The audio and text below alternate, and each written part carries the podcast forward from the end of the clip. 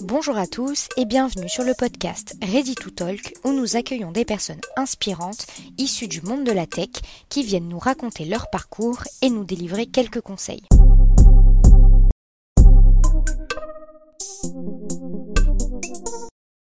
Bonjour Juliette, merci beaucoup euh, d'avoir accepté notre invitation pour le podcast Ready to Talk. On a hâte d'en savoir un petit peu plus sur toi, ton parcours et, euh, tes projets futurs peut-être. Donc, est-ce que tu peux déjà commencer euh, par nous dire qui tu es? Bonjour Chloé, déjà merci beaucoup de m'avoir invité à participer à ce podcast. je suis toujours ravie d'échanger, de, témoigner, donc c'est un vrai plaisir. Alors moi donc je suis Juliette Mandrin, j'ai 44 ans, j'habite dans les Yvelines. J'ai deux enfants de 19 et 21 ans et trois belles filles à peu près du même âge, deux chiens, un chat. Donc vous voyez. Une grande famille. Une grande famille. Et, euh, et, donc, je suis la fondatrice d'Elboss.fr. D'accord. Et justement, est-ce que tu peux nous en dire un petit peu plus sur euh, ton parcours et ce qui t'a euh, mené à créer Elboss donc mon parcours, moi j'ai un parcours atypique et autodidacte puisque j'ai eu mes enfants donc euh, très jeunes. Euh, j'ai arrêté de travailler, en fait j'étais intérimaire euh, avant de les avoir et j'ai arrêté de travailler pendant 12 ans. 12 ans durant lesquels j'ai fait beaucoup d'associatifs dédiés aux femmes, à la parentalité et aux enfants. et puis, bah, il, a quand même fallu un jour reprendre le chemin du travail. Et donc là, j'ai été freelance dans le recrutement. J'ai été formée par une de mes amies. Donc, c'est vraiment atypique comme, comme formation. et à la suite de ça, j'ai été recrutée par le groupe Vinci en tant que responsable d'un cabinet de recrutement dans le domaine nucléaire. Je n'y connaissais strictement rien, mais voilà, on, se lance, on saisit les opportunités. Et puis, au bout de 50 salariats, euh, j'en ai eu assez, assez euh, de, dépendre, en fait, d'une hiérarchie, euh, assez des embouteillages. J'avais besoin de liberté, de sens, et puis de gérer mon temps aussi pour un meilleur équilibre de vie. Et de là est née l'idée d'Elboss, en fait, en me disant que bah, des femmes comme moi, il y en avait plein, des femmes en reconversion qui avaient envie de plus de flexibilité. Et c'est comme ça qu'Elboss est née, parce qu'on s'est dit que euh, bah, des entreprises qui avaient besoin d'agilité pour la gestion de leurs ressources, il y en avait aussi beaucoup et que les femmes freelance étaient un super vivier qui n'était pas suffisamment exploité. Voilà comment est née Elboss. Super, merci beaucoup. Et pour le coup, Elboss, euh, il me semble qu'il est assez récent. 2020, euh, si je ne me trompe pas, tu as décidé de te lancer dans cette, dans cette aventure. Est-ce que tu peux justement un petit peu plus nous parler de Elboss et de quoi, de quoi s'agit-il finalement? Oui. Alors, Elboss, déjà, ça a été fondé euh, donc par moi-même et mon associé, donc Nicolas Jaboulet, qui lui euh, est chef d'entreprise dans les assurances depuis 25 ans et qui donc avait détecté auprès de ses clients des besoins de ressources euh, flexibles. Euh, surtout auprès des TPE-PME. Et donc, euh, comme je te disais, on s'est rendu compte qu'il y avait vraiment quelque chose à faire matcher. Donc, on a euh, débuté en 2020, donc juste avant le Covid, donc ce n'était pas forcément le meilleur moment. on a créé une première plateforme qui n'a pas bien fonctionné, clairement. Donc, on a tout recommencé l'été dernier pour sortir une V2 en octobre.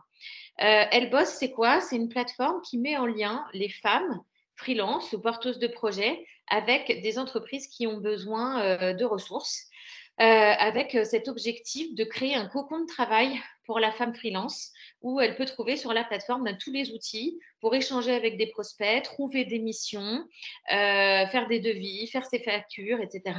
Et puis également bah, trouver des partenaires pour performer dans l'activité. Et surtout, il y a un point qui est hyper important, c'est le côté humain. et c'est aussi ce qui nous distingue d'autres plateformes de freelance, c'est ce côté, bah, on est très présent. Euh, présente d'ailleurs. On organise des journées d'échange, on fait des ateliers, etc. Parce que euh, on veut rester à proximité euh, des femmes et les accompagner dans leurs projets de A à Z et surtout bah, les aider à, travailler. Et puis, bah, côté client, c'est exactement la même chose. on est près d'eux, on fait du sur-mesure, on leur propose des services, etc. Donc, au-delà du tout digital, on a une plateforme qui permet de mettre en lien de l'humain et un support client performant. D'accord et justement, le fait d'avoir, mis en place cette, cette aventure dans la crise sanitaire, est-ce que ça a été un problème ou finalement plus une opportunité? Alors, je dirais un peu des deux, puisque bon, bah, le Covid, forcément, a ralenti le développement d'Elboss. D'un autre côté, on est clairement aujourd'hui dans une nouvelle mouvance avec des modes de travail qui sont en plein changement avec le flex office, le full remote, etc. Donc, ça, répond vraiment aussi à un besoin des entreprises à un moment où bah, elles manquent de visibilité pour recruter sur du long terme, où elles ont besoin justement de, bah, de sortir peut-être des contrats classiques euh, pour prendre moins de risques. Et surtout, euh, bah, ça répond euh, à une demande aussi bah, des, travailleurs d'avoir plus de, de, liberté, de partager des valeurs, etc. Et puis une dernière chose qui est importante, c'est quand on est freelance, on est prestataire et on n'a pas ce lien hiérarchique. on travaille différemment avec un lien de, de client à prestataire et pour moi, ça fait toute la différence. D'accord, OK. Bah, merci beaucoup et toi, finalement, quel est ton rôle au sein de de Helboss? Donc moi, en tant que fondatrice d'Helboss eh bien, je travaille, fondamentalement sur la stratégie. Et puis après, bah, j'ai tous les enfin voilà, je m'occupe de toutes les fonctions opérationnelles, c'est-à-dire, du management, de notre équipe puisqu'on est 4. Heu, on a également, toute la partie juridique, comptable, stratégie commerciale, communication, et c'est ça qui est, ultra riche et ce qui me plaît vraiment beaucoup dans mon rôle d'entrepreneur, c'est cette polyvalence euh, et puis l'apprentissage en fait quotidien, bah, des choses euh, que je maîtrise pas, que je connais pas, euh, sur lesquelles aussi je peux ne pas avoir de valeur ajoutée. Donc, je travaille avec des bosseuses qui viennent m'accompagner sur certains sujets. je parle par exemple du community management ou bien de la comptabilité. C'est pas mon job principal, donc du coup là-dessus, je vais chercher des experts. Donc, j'ai un rôle vraiment ultra ouvert et c'est tout ce qui est challenge vraiment. Ouais, tu es un peu sur, sur tous les fronts, quoi. C'est ça qui est top. Et, et, toi, justement, en pleine crise sanitaire, tu as quand même voulu te lancer dans cette aventure. Et est-ce que tu as eu, il y a peut-être encore certainement des défis et des enjeux professionnels? Oui, alors, euh, bon, d'abord, l'entrepreneuriat, il y a des hauts et des bas, très clairement. Euh, pour euh, supporter les bas, bah, il faut être bien entouré. Donc, j'ai un associé qui déjà a un fort recul sur le rôle de chef d'entreprise et qui m'aide beaucoup à être optimiste. J'ai un coach aussi. donc, ça, ça a été aussi une belle rencontre qui permet de prendre, de prendre du recul sur tout ce qu'on accomplit parce que parfois, on a tellement la tête dans le guidon qu'on ne se rend même plus compte qu'on avance. Et puis, je suis aussi incubée chez Willa le premier incubateur euh, de l'entrepreneuriat féminin. Donc ça, ça apporte aussi euh, euh, beaucoup de, recul. Et après, bah, la crise Covid, comme je te disais, c'est une opportunité aussi de travailler autrement. Et je pense que clairement, on est en train d'être dans un moment historique, y compris pour les femmes, puisqu'on voit bien tout ce qui est fait pour l'entrepreneuriat féminin au sein euh, soit de, voilà, du gouvernement que des chambres de commerce, que enfin, tout ce qui peut exister comme réseau d'accompagnement. Donc euh, aujourd'hui, on a vraiment cette ambition euh, bah, d'accompagner l'entrepreneuriat féminin et de le valoriser auprès des entreprises parce que c'est un formidable vivier de compétences. D'accord, donc c'est un petit peu ta mission entre guillemets première dans, dans les Hellbosseuses, quoi, finalement. Oui, tout à fait. Et justement, tu as dû, réaliser pas mal de choses tout au long de ton parcours et est-ce qu'il y en a une ou, plusieurs pour lesquelles tu as ressenti une certaine fierté et que tu voudrais du coup nous partager? Mmh je pense qu'avec le recul, ma fierté, c'est de dire que j'ai saisi des opportunités euh, alors que je savais pas faire. Donc, je me suis fait confiance. J'ai eu la chance aussi d'être entourée, d'avoir des gens autour de moi qui m'ont dit bah, vas-y, en fait, euh, tu es capable. Euh, comme je te disais tout à l'heure, bah, d'aller répondre à, du recrutement dans le domaine nucléaire alors que j'y connaissais rien. Autant me dire qu'ils ont un langage totalement atypique. Et donc, je m'étais créé un lexique avec toutes les acronymes du nucléaire. Euh, parce que bah, ça, c'était, euh, voilà, en tout cas, c'était un vrai défi. Euh, et puis, bah, la preuve que j'ai bien fait, puisque derrière, j'ai été embauchée par le groupe et voilà. Et après, aujourd'hui, bah, ma fierté, c'est de me rendre compte de, si je regarde par-dessus mon épaule, de tout ce qu'on a fait et où on en est aujourd'hui. Aujourd'hui, elle bosse, c'est 850 femmes freelance en 8 mois, 85 clients, du chiffre d'affaires et surtout eh bien, euh, on se rend compte que euh, la société est intéressée par ce qu'on fait, les médias aussi. On est passé voilà, sur France Info, sur euh, BFM Business, Bismart, etc. Donc, on voit bien qu'on a un produit qui répond à un besoin de marché. Et c'est ça, la fierté, en fait. C'est aussi de se dire, bon, bah, on y va, on avance, et même si c'est pas toujours facile, parce qu'il faut vraiment reconnaître que le, parcours entrepreneurial bah, est semé d'embûches, là, on est en pleine levée de fonds, par exemple, donc c'est c'est pas forcément facile tous les jours. mais en tout cas, voilà, la fierté, c'est ça, c'est de se dire, ben, on a accompli beaucoup, beaucoup de choses et on est sur une bonne dynamique et le bon chemin.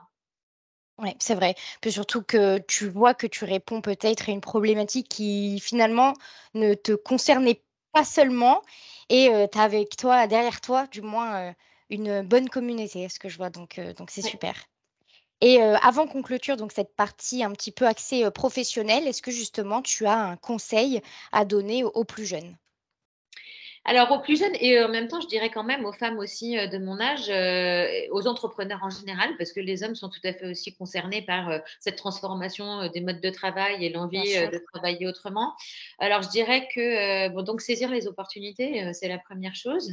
Ne pas avoir peur, Heu, évidemment être conscient, de voilà, de vers quoi on s'engage.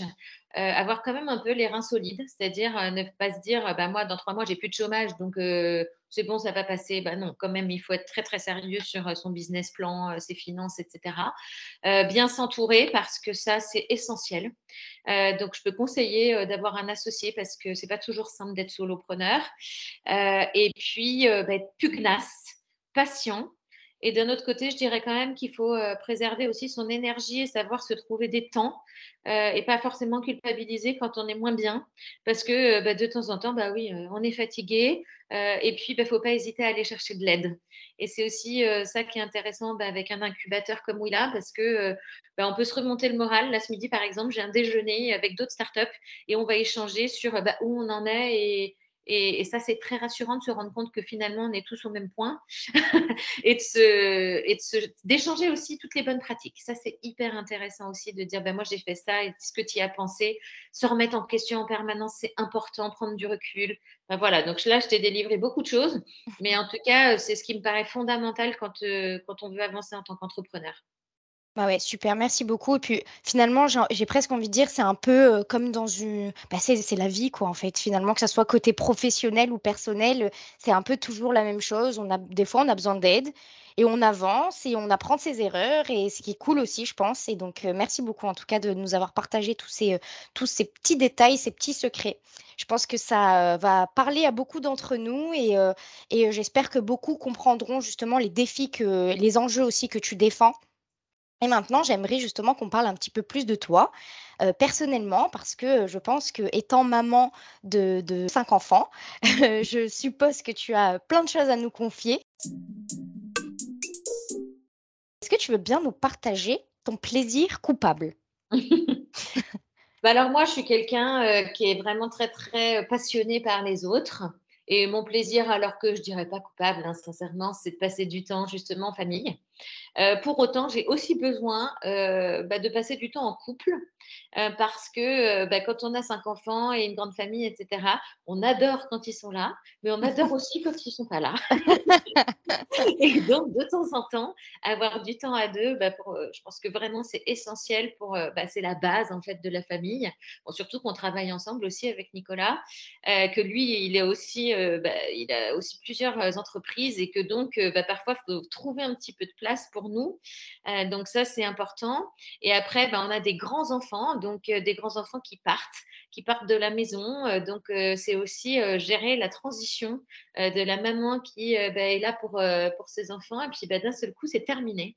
Et même si, bah, évidemment, ils vont revenir, les week-ends et cetera, bah, d'un seul coup, on se dit, «Bon, heureusement que j'ai elle bosse maintenant, hein, c'est mon nouveau bébé» parce que bah, parce que ça fait quand même un grand vide et Mmh, que, heu, il faut, en tant que parent, bah, savoir aussi, bah, s'occuper, de soi, de avoir des occupations intellectuelles, culturelles et autres pour bien gérer cette transition. c'est vrai. Je pense que ça parlera à beaucoup et certainement beaucoup de mamans, donc merci beaucoup et si tu pouvais inviter absolument qui tu voulais, qui inviterais-tu à un dîner? On est très, très curieux de savoir.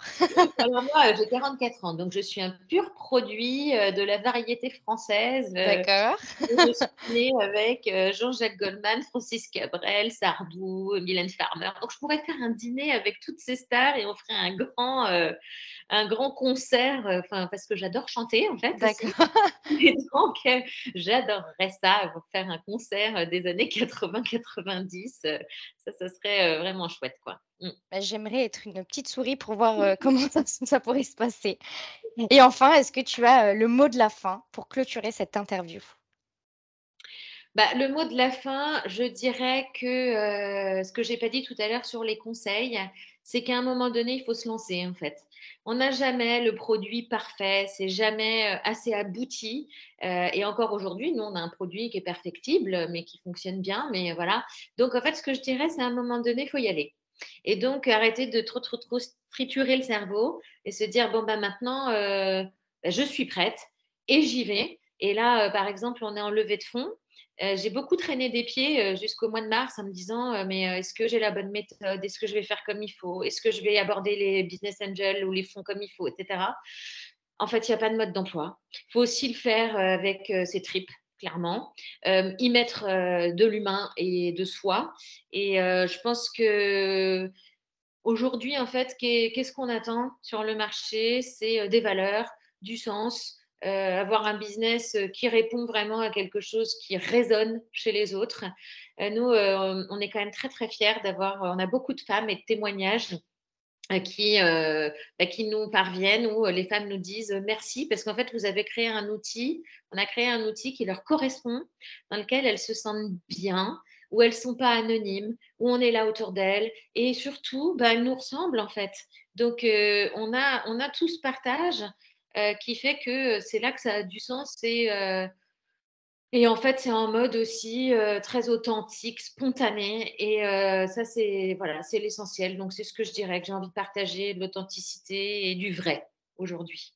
Bah, merci beaucoup. Je pense que c'est le mot parfait pour clôturer cette interview. Donc, merci beaucoup, Juliette, pour cet échange. je pense que ça a permis à beaucoup d'entre nous de mieux comprendre les défis d'une entrepreneuse aussi. Et j'espère te recevoir une prochaine fois pour un nouvel épisode de Ready to Talk.